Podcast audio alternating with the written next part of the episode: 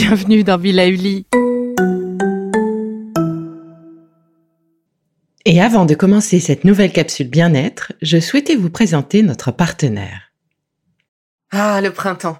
La saison, les fruits reviennent sur nos étals, un vrai bonheur. Et pour profiter de ces fruits toute l'année sans attendre, Materne a inventé les gourdes Pimpot en 1998. C'est fou, j'ai l'impression d'avoir toujours eu ces gourdes avec moi. Et pour profiter partout de ces gourdes fruitées, savoureuses, préférez la version sans sucre ajouté. Le format nomade en fait un compagnon incontournable du goûter de nos enfants, petits et grands. Plutôt indispensable d'ailleurs, quand l'on sait que d'après une enquête du Credoc menée en 2019, 69% des jeunes de 3 à 17 ans ne consomment pas assez de fruits et légumes et ont en revanche un goûter bien trop sucré.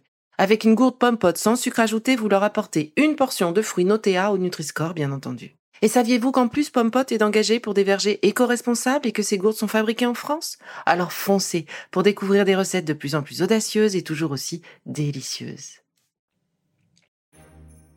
Bonjour Ce mois-ci, j'ai choisi de bousculer ma grille habituelle pour vous proposer un petit tour du monde des tables de fête.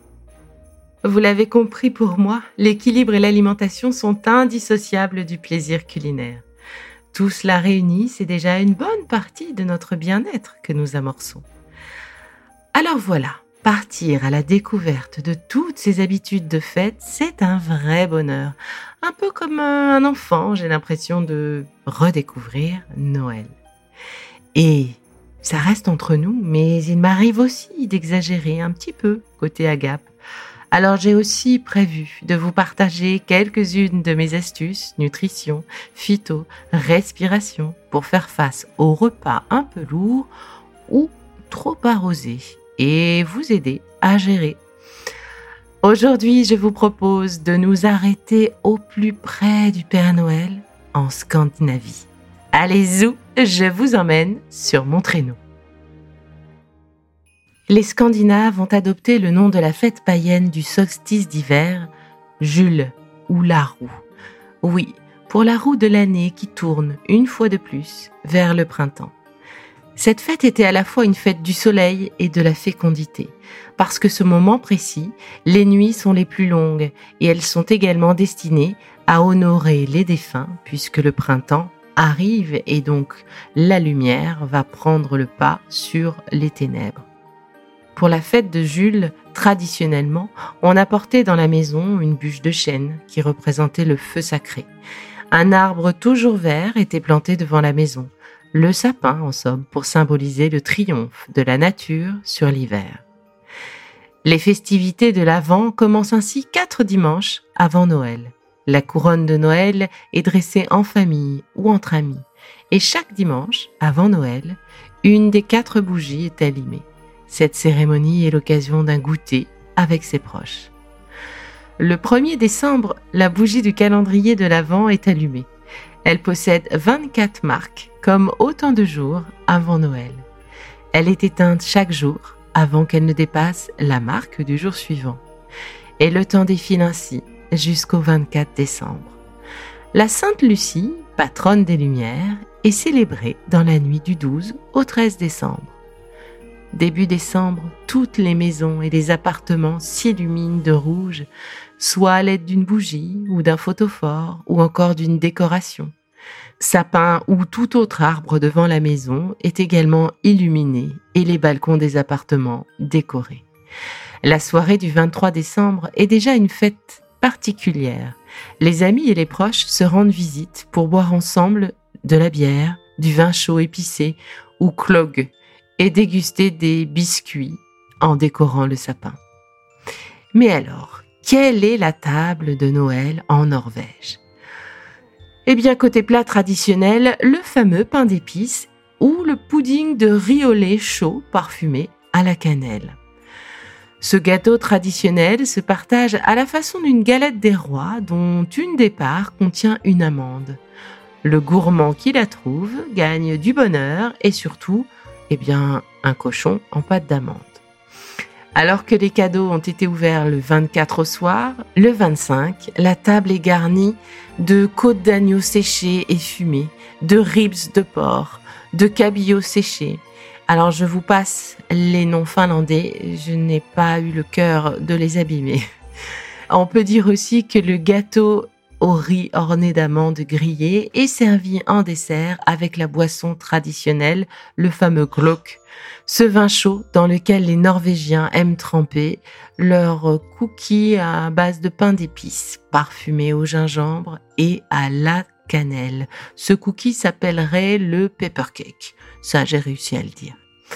En Suède, eh bien, les plats sont assez similaires euh, de ceux servis en Norvège, avec en plus des pieds de cochon en gelée, des saucisses, des œufs brouillés à la moutarde et un plat à base d'anchois appelé gubgrora et évidemment quelques filets de hareng. On a une vraie prédisposition pour euh, les produits de la mer.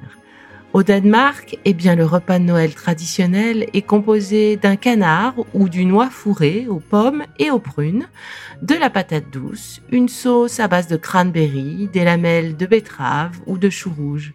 Ce menu s'apparente fortement à celui que l'on peut trouver aux États-Unis pour Thanksgiving ou alors en Pologne. En dessert, eh bien, le riz au lait revient en force, soit réalisé à base de lait de vache, soit à base de jus d'amande. En Finlande, le repas traditionnel, lui, est généralement composé de porc rôti et de divers poissons en accompagnement. Le riz au lait est encore une fois très populaire, mais il est plutôt consommé au petit déjeuner. Vous l'aurez remarqué, tous les mets de cette table réchauffent le cœur et le corps. La place laissée aux poissons gras, comme le saumon et le hareng, est belle. Ces poissons gras apportent de bons acides gras, les fameux oméga 3 que notre corps ne sait pas synthétiser et qui pourtant sont essentiels dans la fabrication de nos fanères.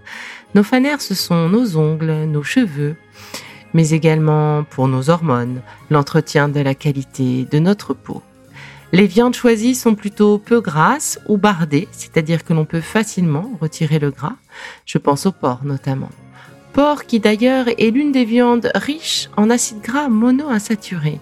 C'est le même acide gras que celui que l'on retrouve, bon certes en plus grande quantité, dans l'huile d'olive. Vous savez cet acide gras qui est reconnu protecteur dans le régime méditerranéen. En tout cas, c'est intéressant de le souligner, surtout si on compare le porc au bœuf par exemple. Côté dessert, eh bien, le riz au lait est peut-être bien moins sucré que nos pâtisseries. Bon, évidemment, tout dépend de la recette, effectivement. De mon côté, j'ai choisi de vous partager une recette sans lactose à base de jus d'amande. Oui, je dis bien jus d'amande car le lait est réservé aux boissons qui contiennent naturellement du calcium, ce qui n'est pas le cas du jus d'amande. Le calcium y est ajouté par les industriels. Et entre nous, ce jus d'amande est bien meilleur quand il est fait à la maison avec une centrifugeuse à froid directement avec les amandes. Alors, pour cette recette de riz à base de jus d'amande, il vous faudra environ 90 centilitres de jus d'amande, 200 g de riz rond à risotto, 80 g de sucre maximum, vous pouvez en enlever un petit peu, une gousse de vanille. Fondez la gousse de vanille en deux, Versez le lait d'amande dans une casserole. Ajoutez la gousse de vanille fondue, les grains que vous auriez prélevés de cette gousse. Portez le lait à ébullition quelques minutes. Retirez la casserole du feu et laissez infuser pendant 30 minutes. Retirez la gousse de vanille. Versez le riz rond dans la casserole, remettez la casserole sur le feu et faites chauffer à feu doux pendant une vingtaine de minutes en surveillant régulièrement la cuisson et en remuant. Ajoutez un peu de sucre en poudre et poursuivez la cuisson du riz pendant quelques minutes tout en remuant doucement. Répartissez le riz au lait d'amande dans des petits ramequins individuels. Dégustez tiède ou froid. Vous pouvez varier les plaisirs en réalisant un riz au lait d'amande avec de la cannelle. Pour cela, vous pouvez remplacer la gousse de vanille par un bâton de cannelle. Laissez-le infuser 30 minutes dans le lait chaud et retirez-le avant de cuire le riz. Vous pourrez ensuite râper un peu de cannelle dans chacun des petits ramequins. Alors bonne régalade et rendez-vous dans quelques jours pour une étape respiration et gestion des tensions. Et oui, le bonheur de se retrouver tous peut parfois réveiller aussi quelques souvenirs ou quelques tensions endormies. Mais d'ici là, continuez de prendre soin de vous.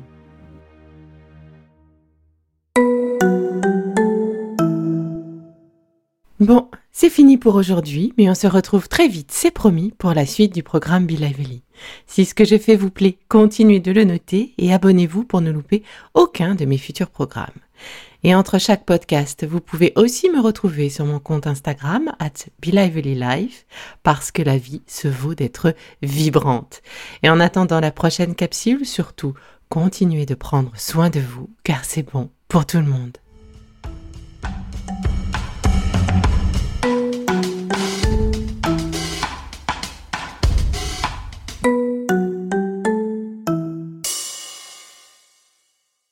Le contenu que vous venez d'écouter n'est pas un dispositif médical et ne peut pas se substituer à l'avis d'un médecin basé sur votre situation personnelle. En cas de doute, consultez votre médecin.